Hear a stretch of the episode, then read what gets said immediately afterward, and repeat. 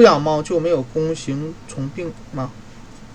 猫可不是传播弓形虫病唯一的元凶。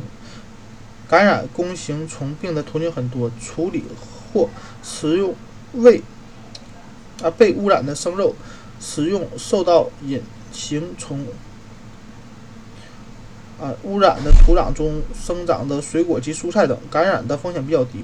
但为了安全起见，试试下面这些食准备食物的窍门，它们也是保证食品安全的最佳习惯。蔬菜和水果要清洗。要仔细清洗干净，尤其是家自家花园里种的蔬菜和水果，或者将水果剥皮煮熟再啊蔬菜煮熟再吃。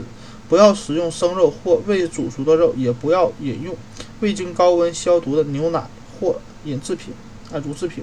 接触生肉后要把手洗干净。